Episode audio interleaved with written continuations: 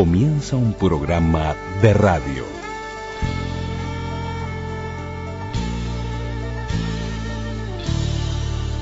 Un programa de radio. programa de radio.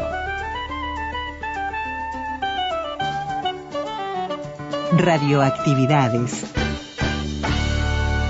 Radioactividades.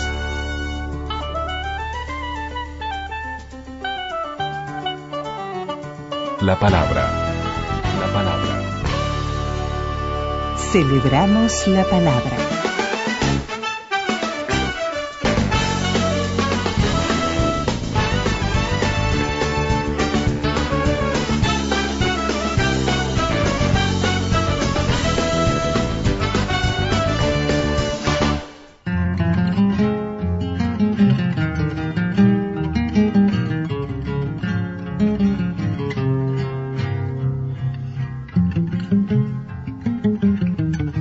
El programa de sábado con Chabela Vargas, La Llorona. Chabela Vargas nacida un 17 de abril de 1919. No sé qué tienen las flores, Llorona, las flores del Campo Santo. No sé qué tienen las flores, Llorona, las flores del campo santo, que cuando las mueve el viento llorona, parece que están llorando, que cuando las mueve el viento llorona, parece que están llorando. Ay, de mi llorona, llorona eres mi yunca. Ay, de mi llorona, llorona, tú eres mi yunca. Me quitarán de quererte, llorona, pero de olvidarte nunca. Me quitarán de quererte, llorona, pero de olvidarte nunca.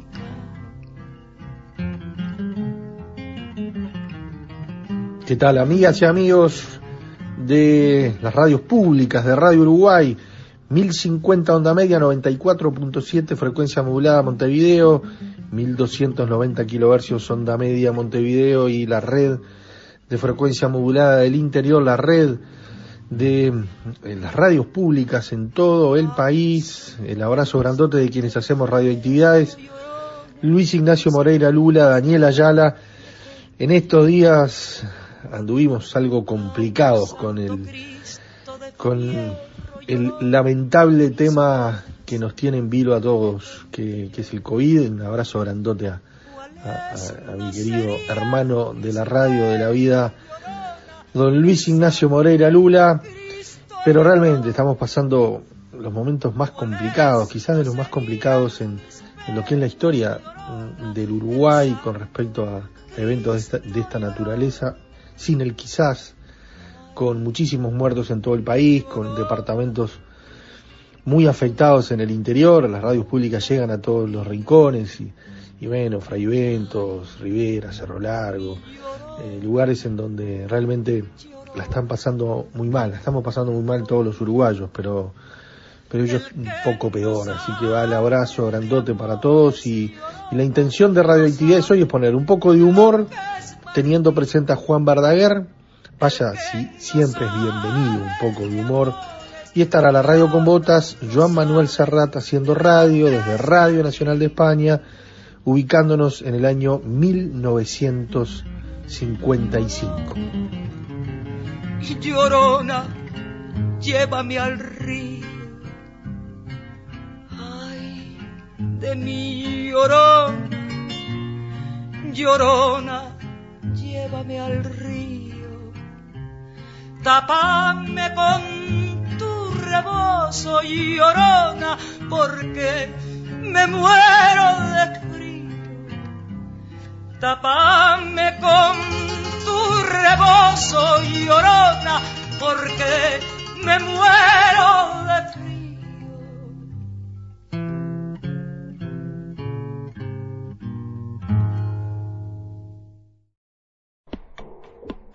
Podcast. Radioactividades.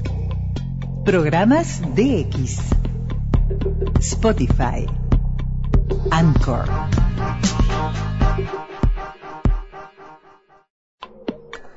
Correo arroba radioactividades.org.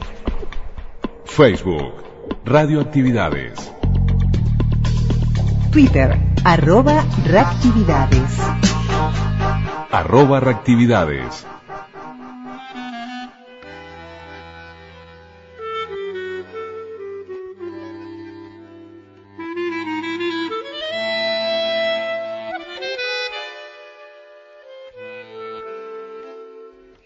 Y ahora es momento en radioactividades de escuchar a, a Juan Verdaguer y de hablar de Juan Verdaguer, un hombre con un estilo propio. Juan Francisco Verdaguer fue un humorista y un actor uruguayo con doble nacionalidad, argentino, uruguayo, uruguayo, argentino, nació en Montevideo, falleció en Buenos Aires.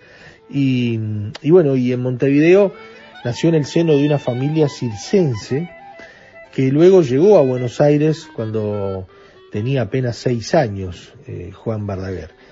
Trabajó y viajó en ese circo por varios países y, ni que hablar, recorrió la Argentina, estuvo en Brasil, estuvo en Chile, en varios países y recaló también en Estados Unidos.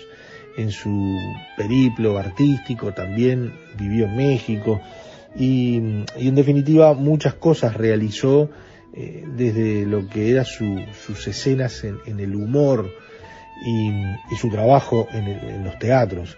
Pero en lo que atañe a la televisión, en la Argentina debutó en el año 1961 con su espectáculo Este Loco Loco Hotel en, en el Canal 13, en el que era el nuevo Canal 13. Se recuerda muy especialmente el comienzo de su programa, que el propio Ver- Verdaguer decía, señor, señora, no tiene que sintonizar su televisor, mi cara es así. Con un estilo propio de humor, ¿no? Que, que lo marcó y que, que además después eh, varios programas de radio y de televisión, actores, eh, humoristas, tomaron y caricaturizaron esa, e imitaron el estilo y, los- la forma de, de decir y los chistes de Juan Verdaguer. Por más de 20 años actuó en varios programas, algunos como Risas y Sonrisas junto a Nelly Beltrán o el que mencionábamos Sábados Circulares de Nicolás Pipo Mancera, en donde allí se le presentaba como el señor del humorismo. Un hombre que también estuvo en el cine, en el teatro y que editó varios discos de humor. Juan Francisco Verdaguer, el uruguayo argentino, argentino uruguayo Verdaguer, que lo escuchamos aquí en Radioactividades.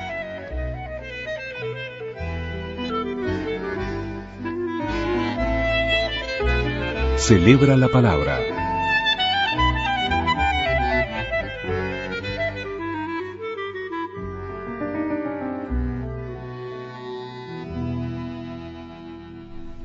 Escenario largo este, ¿eh? Dicen que los artistas mueren casi todos pobres. Lo malo es que yo vivo allí. Aunque en realidad, ¿para qué sirve la plata? ¿Ustedes creen que esas personas que comen en los mejores restaurantes, que lucen costosas joyas, que viajan en autos últimos modelos, ¿ustedes creen que son felices? Sí, yo creo que sí. Pero no es el dinero lo que proporciona la felicidad en la vida, sino las pequeñas cosas. Por ejemplo, una pequeña propiedad, una pequeña fortuna, una pequeña, cualquier cosa que sea pequeña. Bueno, más importante que la plata es la salud, eso sí. Hace mucho falleció un humorista amigo mío en la mayor indigencia. Tuvimos que hacer una colecta para enterrarlo. Yo me dirigí a un señor, le pregunté si por favor quería donar 100 pesos para enterrar a un humorista. Él me dio 300. Me dijo, tome, entierre a tres. No somos nada. Por eso yo siempre digo, el hombre nace, vive, se muere, lo entierran, se convierte en fertilizante, crece el pasto sobre él, viene un caballo, se lo come. Después de este proceso químico biológico hay que tener cuidado donde pisamos. Puede ser un primo nuestro. Yo siempre voy al doctor cuando siento algún malestar. Me dolía la espalda hace poco, fui al doctor. Un doctor que me recomendaron.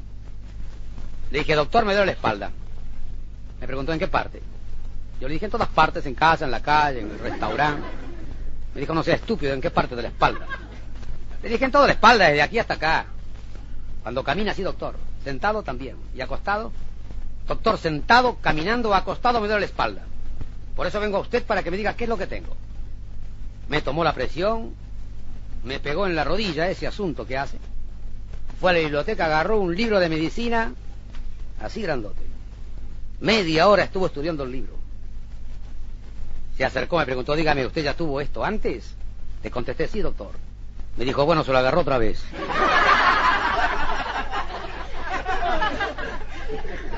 Cinco mil pesos la visita. La culpa fue mía. Hubiera ido a mi doctor, que hace años que lo tengo, un doctor muy bueno. No como esos doctores que lo tratan uno del hígado y uno se muere del estómago. Este lo trata uno del hígado y uno se muere del hígado. Fue el que me operó del apéndice. El día que me operaron, lo recuerdo como si fuera hoy, me llevaron a la clínica, me hicieron pasar a una habitación, me sacaron toda la ropa, me pusieron un camisón blanco, me acostaron en la cama, me taparon con una sábana y se fueron. Al rato llamaron a la puerta. ¡Se puede! Le dije, adelante. Entró una enfermera.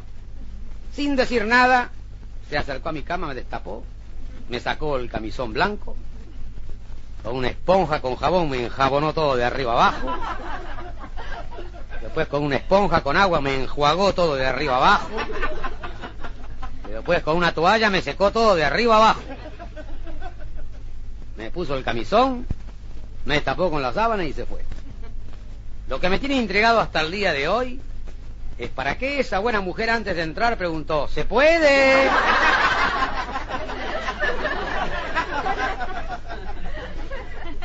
Después vinieron con la camilla, me llevaron al quirófano.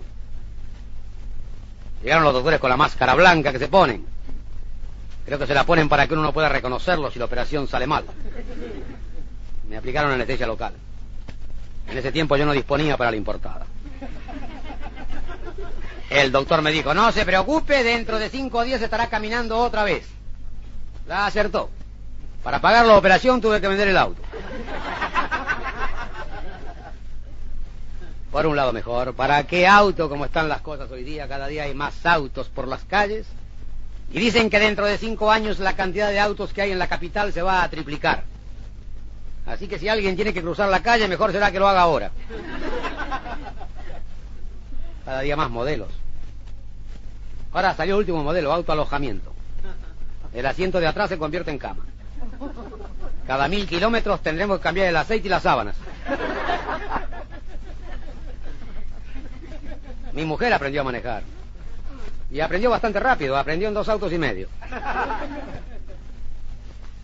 No hace mucho atropelló a un pobre hombre que había tomado unas copas. Y el hombre cruzó la calle haciendo zigzag.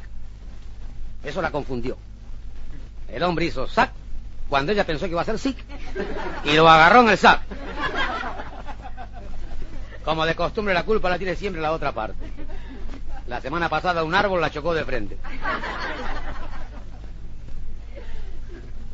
Y una se pone nerviosa. Hay tres cosas que la ponen nerviosa. Primera, segunda y tercera. Estoy diciendo la boleta, lleva 40 kilómetros en una avenida. No es mucho 40 kilómetros, pero ella iba a marcha atrás. Por eso a veces me hubiera gustado vivir aquella época más tranquila que vivieron nuestros abuelos. Cuando un caballo veía un auto por la calle se espantaba. Ahora un caballo se espanta cuando ve a otro caballo. Época buena aquella. No había control de la natalidad. Bueno, ahora tiene que haberlo porque hay mucha gente en la Tierra. Y la Tierra no es tan grande como muchos creen. Hay que tener en cuenta que el 74% de la superficie de la Tierra está cubierta por agua y el 26% por hipotecas. En los tiempos de nuestros abuelos no había control. Mi abuela qué mujer y mi abuelo qué hombre. 17 hijos. Entre todos los hijos y los nietos, a mi abuela la pusimos en un pedestal. La única forma para que mi abuelo no lo agarrase.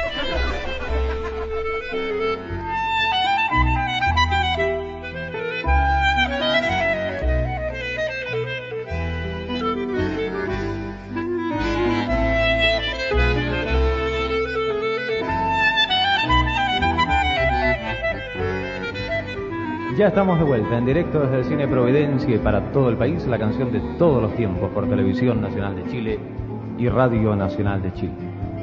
Hemos estado muy serios, pero llega el momento de comenzar a sonreír, porque tenemos la sorpresa de un artista cuya nacionalidad es uruguaya, pero yo creo que pertenece al mundo del espectáculo porque siempre está en giras, ya sea en América o en Europa. Llegó hace solo dos horas desde el aeropuerto de Pudahuel al hotel y del hotel a la canción de todos los tiempos. Prácticamente no lo hemos ni siquiera saludado y creo que ese saludo lo vamos a compartir todos cuando digamos que ahora se presenta este caballero del humor internacional cuyo nombre es Juan Verdaguer.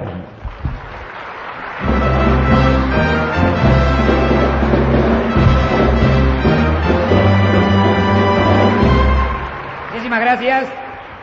Señoras, señores, muy buenas noches.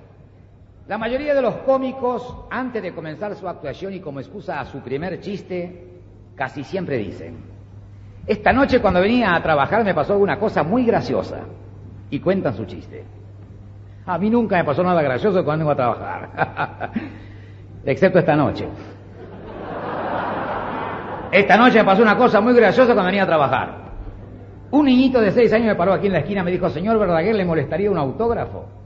Dije, al contrario, es un placer. El niño sacó un lápiz, un papel escribió Carlito, me lo dio se fue. Llegué aquí. Llegué aquí al teatro temprano, estaba paseándome, conociendo las instalaciones. Una señora me dice, ¿qué está haciendo por aquí, Verdaguer? Le digo, ¿cómo que estoy haciendo, señora? Voy a trabajar. Me dijo, ¿usted se pone siempre tan nervioso antes de trabajar? Le pregunté, ¿qué le hace suponer a usted que estoy nervioso? Me dijo, bueno, si no está nervioso, ¿qué está haciendo aquí en el cuarto de baño para damas? Estaba nervioso y estoy nervioso. A mí no me avergüenza decirlo, me pongo nervioso siempre antes de cada actuación. Y a veces días antes. Anoche no podía dormir de los nervios, pensando en mi debut aquí en la televisión en Chile, dando vueltas en la cama. Para ver si dormía me dio por contar ovejitas blancas que saltaban una valla. Conté como cinco mil ovejas. Después las esquilé. La lana la convertí en telas, las telas en trajes, puse los trajes en venta. A eso de las tres de la mañana había perdido como 750 mil pesos. Con esos problemas, ¿quién puede dormir? Me dormí. Me dormí a las cuatro. ¿Para qué me habría dormido? Tuve un sueño horrible. Soñé que estaba en un harén en Turquía, rodeado de cientos de muchachas, rubias, morenas, pelirrojas. Lo horrible del sueño es que yo también era una muchacha. Menos mal que me desperté cuando llegó el sultán. Y para colmo, cuando me desperté, cuando me desperté, me desperté peor que cuando me había acostado. Me desperté con escalofríos, fiebre, dolor de garganta, me dolía la espalda. Llamé a un doctor que viniera a casa a revisarme. El doctor llegó a casa con una sonrisa de oreja a oreja. Esa sonrisa que pone un hombre cuando sabe que se ha ganado el día. Entró a la habitación diciéndome, con que nos duele la garganta, ¿eh? Estamos con escalofríos. Tenemos fiebre. Nos duele la espalda. Yo me dije, ¿sabes? Esto es una epidemia. Después me di cuenta que no era así, sino que era una de esas clases de personas que les gusta hablar en plural. Hay mucha gente que habla en plural. Estamos comiendo en un restaurante, pasa y nos dicen, ¿cómo comemos, eh? Llegamos tarde al trabajo, nos dormimos, ¿eh? Se encuentran con una señora que tuvo familia, con que tuvimos un hijo, ¿eh? El doctor se acercó a mi cama, me puso la mano en la frente, fue al baño, se lavó las manos. Yo también fui al baño, me lavé la frente. Llegaron. Llegaron mi suegra y mi cuñado. Mi suegra y mi cuñado son los primeros en llegar cuando estoy enfermo. No quieren perderse el espectáculo. Van temprano, se llevan sándwich, huevo duro, como si fuera un picnic. Mi suegra cree en la reencarnación. Ese asunto que dice que cuando una persona muere, regresa a la vida convertido en otro ser, o en un animal cualquiera. Hace poco le pregunté así que según esta teoría, si yo me muero mañana, ¿puedo regresar a la vida convertido en un gusano? Ella me dijo, no, dos veces la misma cosa, no.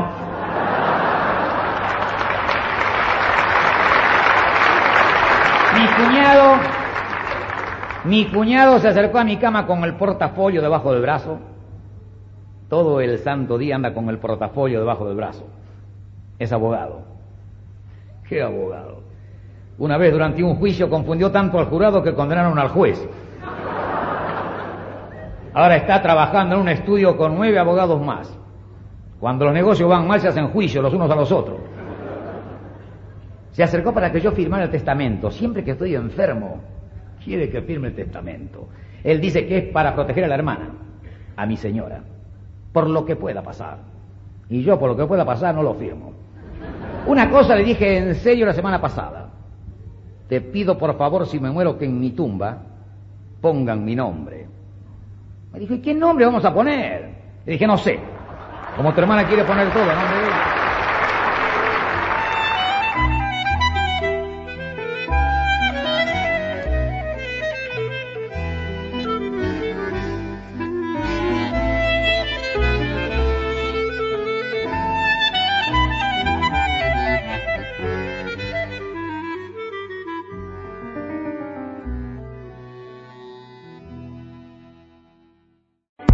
Twitter, Twitter, arroba reactividades. arroba reactividades.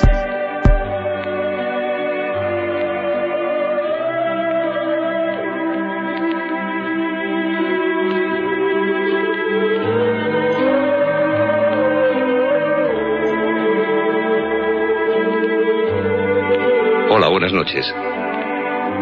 Hace un momento, un poco antes de empezar el programa, le he comentado a la radio con botas que tengo un amigo historiador, asiduo de este programa, que me ha dado a entender con buenas palabras que el rigor historicista no es precisamente la mejor virtud de nuestra radio con botas.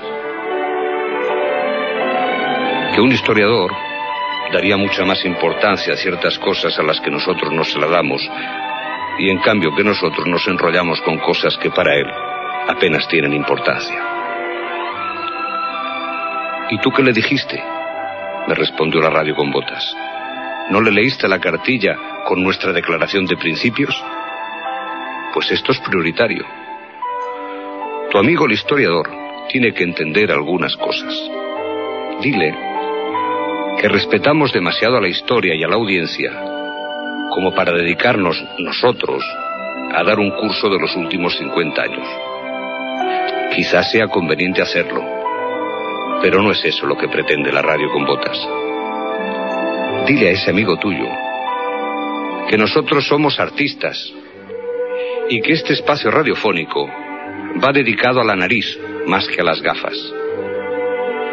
Que nuestros datos son los aromas de los patios de vecinos y que solo queremos invitar a la gente a darse un paseo por el tiempo, caminando de la mano por las orillas de la memoria popular. Ah, y dile también que aquí no sabemos ser imparciales.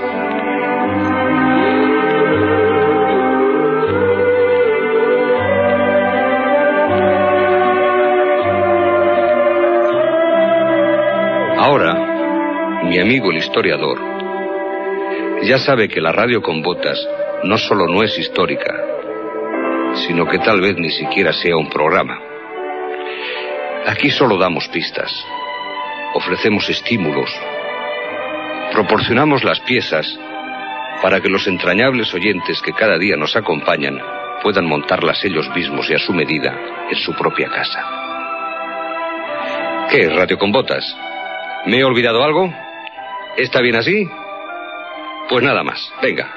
Empecemos. Buenas noches otra vez y bienvenidos a su radio con botas.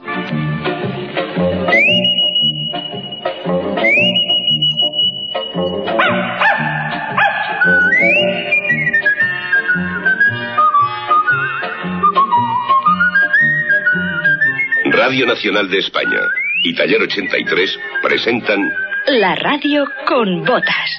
una serie radiofónica original de Joan Manuel Serrat.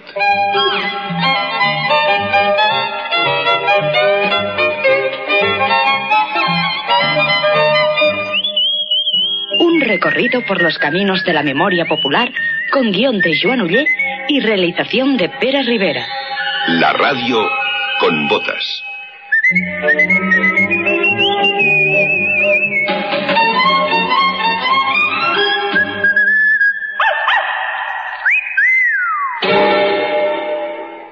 Transmite Radio Nacional de España. Hoy, 7 de mayo del año 399 a.C., Grecia, al igual que en fechas anteriores, sigue acaparando la atención de todos los ciudadanos de Europa. Como todos los días, a esta misma hora, volvemos a conectar con Atenas.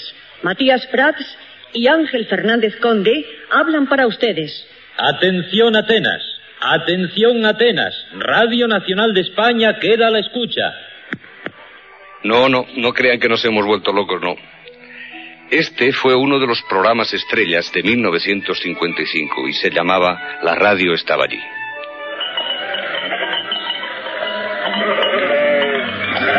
El signo de la tristeza, señores oyentes de Radio Nacional de España, preside hoy nuestra crónica. Los intelectuales de Atenas también están tristes. La primavera tan celebrada aquí en Grecia apenas dulcifica un profundo ambiente de dolor y de resignación que casi veo flotar por el aire. Es posible que la gente del pueblo, la sencilla gente griega, no haya medido la intensidad de la noticia. Los otros sí. Los poetas, los filósofos, los escritores están en el secreto. Sócrates, el maestro, ha sido condenado a muerte. La cosa consistía en imaginar que la radio era más vieja de lo que en realidad era y trasladar los micrófonos pues a la guerra de las Galias o al, o al Pleistoceno superior o si hacía falta al mismísimo Monte Calvario. A modo de retransmisión radiofónica, el locutor allí in situ narraba hechos destacados de la historia de la humanidad y el cuadro de actores de la emisora daba vida a los protagonistas del suceso. Esto ocurría en Radio Nacional de España. Toda Grecia sabía quién era Sócrates y cuál era su infinito mensaje. Este corresponsal no se quiere mover de aquí. Dicen que Sócrates beberá la cicuta a la caída del sol. Y el sol se aproxima ya a su ocaso. Mientras espero que vuelva el maestro, paso la conexión a Fernández Conde, que según me comunican, ya se encuentra en la morada de Platón. La radio estaba allí y el cine también estaba allí.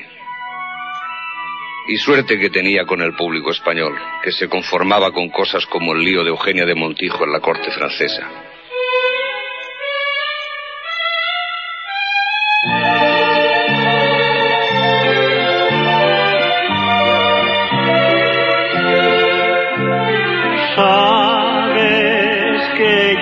Habrá primavera si tú no estás aquí, violetera. La primavera ha venido y yo sé por qué ha sido. Entre las flores que ofreces es como una flor.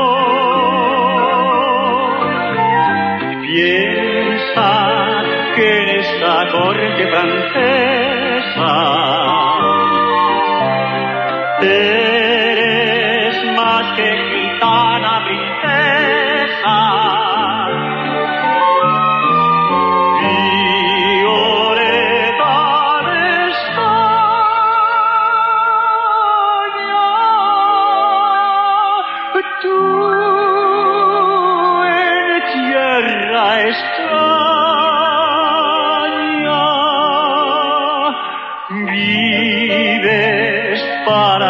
recuerdo de aquel amor. ¿Me dejan que les cuente otra película de la época? Sí, ya sé que pues, es un coñazo, pero yo acabo enseguida, ya verán. Rivera, ponme un poquito de ambiente de selva, por favor.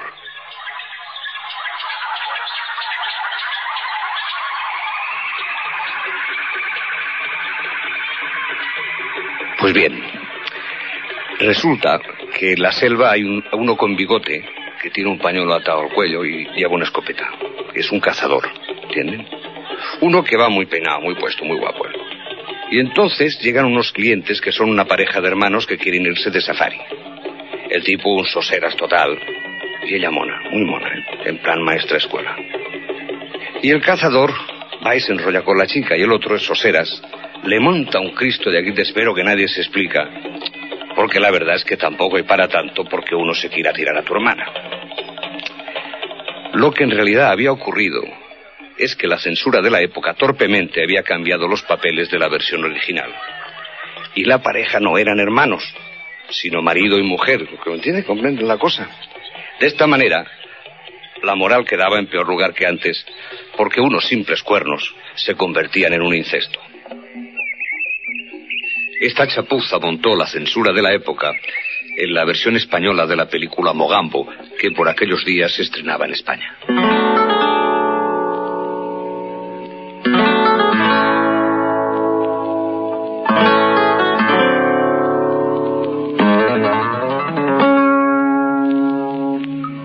Me lo contaron ayer la lengua de doble filo que te casaste hace un mes y me quedé tan tranquilo. Otro cualquiera en mi caso se hubiera echado a llorar.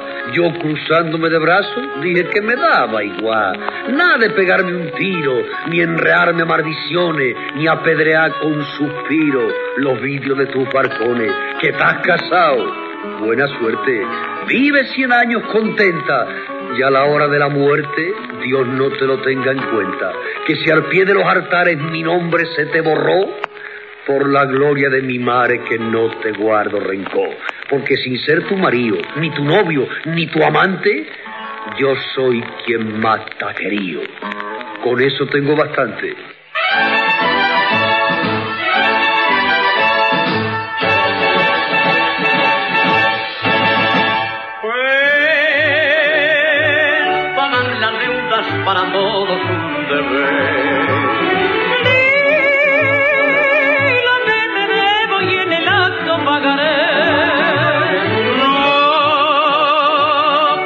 Pagarlo, pero yo lo de cobrar. Si no confiesas que deuda es esa, nunca la podré pagar.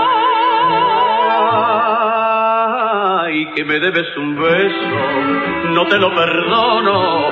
Me debes un beso, me lo cobraré.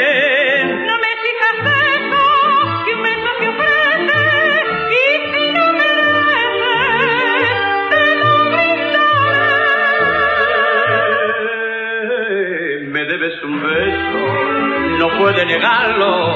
Si puedo pagarlo, te lo pagaré.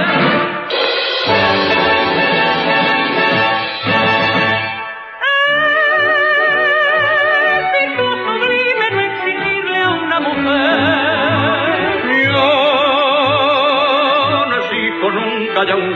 no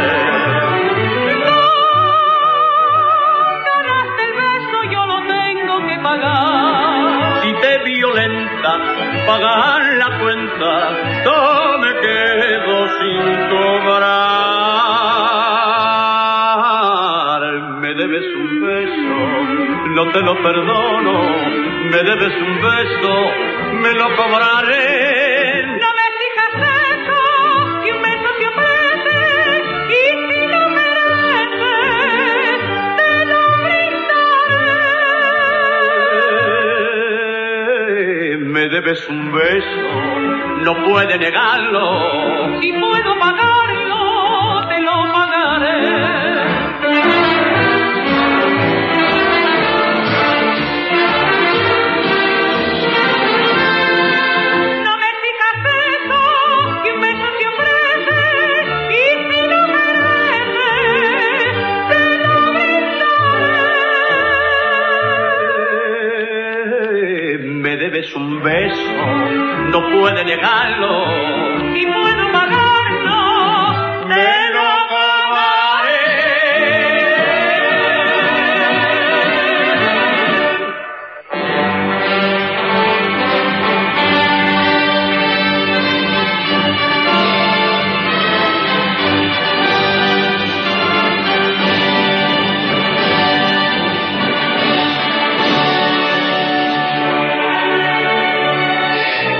1955, y según un papel que tengo aquí delante, existían en España 63.057 salas de cine. Cada uno con su platea, su anfiteatro y su gallinero, su olor azotal y aquel acomodador a quien había que avisar si alguien nos molestaba. Maravillas del cine, galerías de luz parpadeante entre silbidos, niños con sus mamás que iban abajo entre panteras, un indio se esfuerza por alcanzar los frutos más dorados. Ivonne de Carlo baila en Sherezade. No sé si danza musulmana o tango. Amor de mis quince años, Marilyn. Ríos de la memoria tan amargos. Luego la cena, desabrida y fría. Y los ojos ardiendo como faros. Qué bonito, ¿verdad? Qué buen poeta es el amigo Sarrión.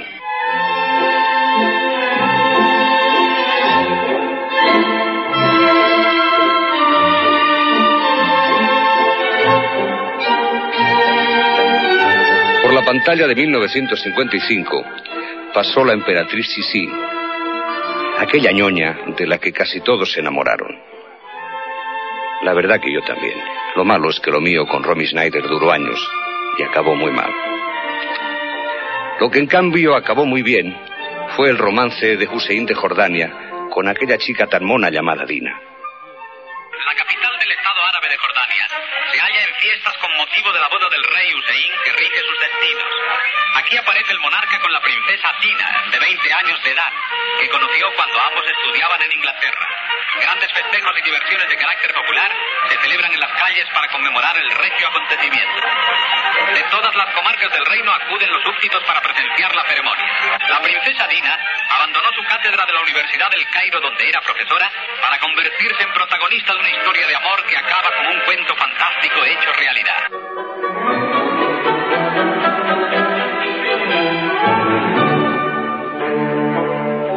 También llegaron a la pantalla la muerte de un ciclista de Bardem, las historias de la radio de Sáenz Heredia, Lo que nunca muere, adaptación del serial Lo que no muere, y La pecadora de Carmen Delirio, incluso Ladislao Kubala, aquel año hizo sus pinitos en el cine. He aquí al jugador Ladislao Kubala, muy popular en los medios deportivos, a quien sorprendemos en una labor de entrenamiento. Como es sabido, Kubala posee un gran dominio del balón y en ocasiones hace alarde de un verdadero malabarismo. Pero esta vez el jugador de fútbol no actúa para el público de ningún estadio, sino para el cinematográfico, bajo la dirección de Arturo Ruiz Castillo, y como protagonista de la película española, Los Ases Buscan la Paz.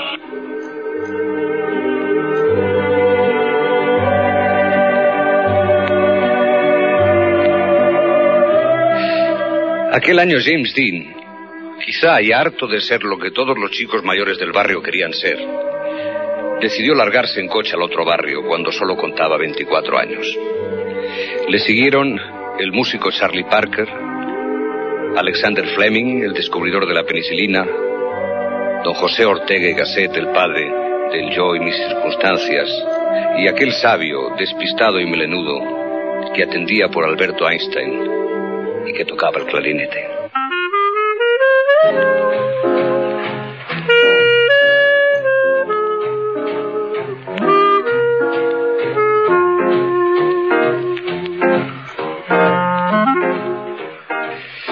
Fue un invento de Einstein, ni tampoco del profesor Franz de Copenhague. Pero en 1953, el espectador cinematográfico descubrió que necesitaba gafas. Todos, sin excepción, tenían que ponerse gafas si querían disfrutar del cine en relieve, lo que se dio en llamar tercera dimensión. Con este invento, el cine se veía como un diorama. Se notaban las separaciones entre los planos en un intento de acercarse a la realidad. Y además, Y además empezaron a tirarnos cosas desde la pantalla. Y en más de una ocasión por poco nos matan.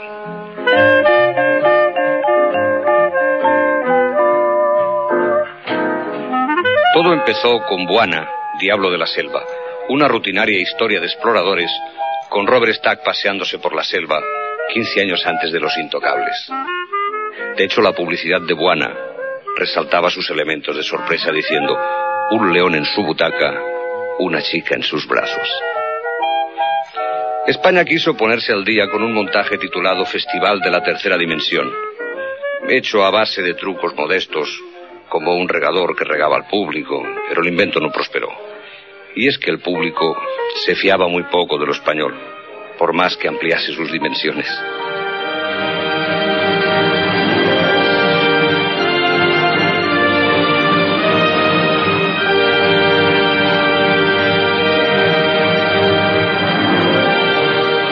La verdadera apoteosis de la tercera dimensión llegó, como suele suceder, de la mano de las grandes productoras de Hollywood y por los caminos del terror.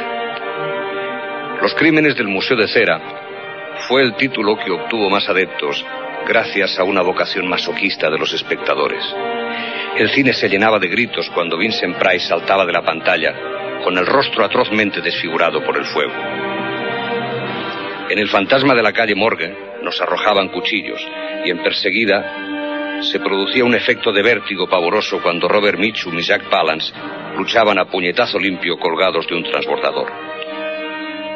En la carga de los jinetes indios, la platea se llenaba de flechas y cuando uno de los actores escupió a una serpiente de cascabel, nosotros recibimos el escupitajo. Algunos tebeos quisieron aprovechar el éxito de las películas y publicaron historietas en relieve. En España, una revista infantil titulada El Gorrión publicó vistas panorámicas a página entera. Se miraban con unas gafas bicolores y el resultado realmente era espectacular. Pero pese a sus primeros triunfos, este tipo de cine no tardó en desaparecer de los circuitos comerciales. En América había salido el Cinemascope, sistema que los más avispados publicitarios de la Fox lanzaron con el eslogan El nuevo milagro que usted presenciará sin gafas. En la actualidad, el relieve ha vuelto a ser lo que inicialmente fue, un fenómeno de feria que se exhibe ocasionalmente. Si alguno de ustedes visita Disney World, podrá ver una película del rockero desteñido Michael Jackson en la que el relieve ha sido perfeccionado de manera asombrosa. Ni siquiera hace falta argumento. Basta con los bailes y los efectos especiales. Ahora bien, las dichosas gafas no se las quita usted nadie. Señal inequívoca de que en este mundo no existe la perfección. Me gusta mi novia ¿Por, su paremito. Me gusta mi novia ¿Por sus ojitos. Porque tiene la cara morena. Porque sabe quitarme la pena. Me gusta mi novia ¿Por, muchas cosas. Me gusta el salero que tiene al andar y cantando, riendo, y llorando, mirando y besando, me gusta mi novia, y cantando, riendo, y llorando, mirando y besando, olé, me gusta mi novia. Factoría de la CEA, que va a ser inaugurada oficialmente por su excelencia el jefe del Estado. El taller mecánico tiene dos naves y más de 36.000 metros cuadrados de extensión. El taller de carrocería, más de 37.000. Hay en la factoría secciones de tratamientos térmicos, procesos galvánicos, entretenimiento de utillaje, lavado de piezas, pintado y prueba de motores. La nacionalización del vehículo automóvil ha sido lograda por completo en esta fase.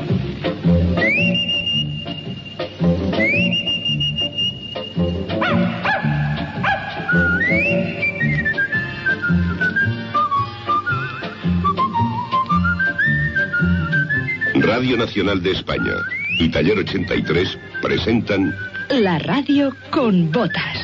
una serie radiofónica original de Joan Manuel Serrat.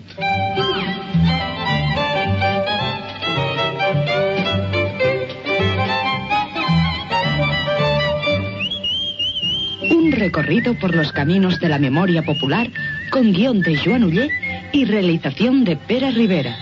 La radio con botas.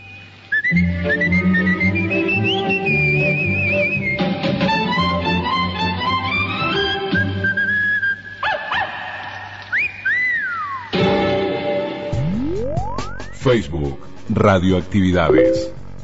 Correo arroba radioactividades.org.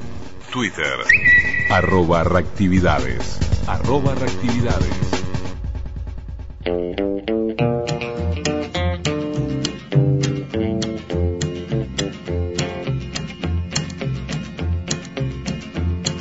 Everybody knows where you go when the sun goes down.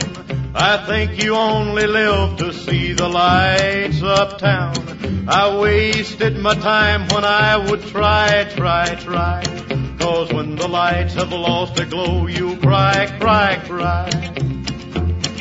Soon your sugar daddies will all be gone. You wake up some cold day and find you're alone.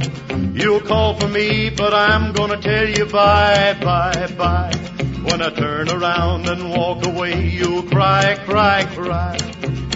You're gonna cry, cry, cry, and you cry alone. When everyone's forgotten and you're left on your own, you're gonna cry, cry, cry.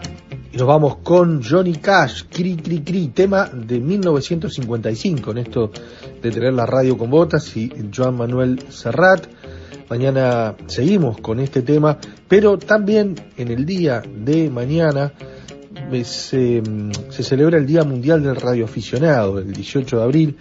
Eh, se recuerda a través de lo que fue la fundación de la Unión Internacional de Radioaficionados, la IARU, en el año 1925, así que traemos una crónica que tiene que ver con, con el, rol que muchas veces juega el radioaficionado, que a veces pasa desapercibido, eh, que en la historia de nuestro país lo ubicamos en el año 1959, en aquellas inundaciones que quedaron marcadas también como una tragedia eh, en lo que era en lo que es la historia de nuestro país y está Horacio Nigro en una crónica que ya realizáramos hace un tiempo, eh, lo tenemos presente a Horacio también, eso es para el día de mañana y sigue la radio con botas. Les mandamos un gran abrazo y mañana la seguimos a las 12, como todos los sábados y domingos aquí en las radios públicas. Que pasen bien. Chau, chau.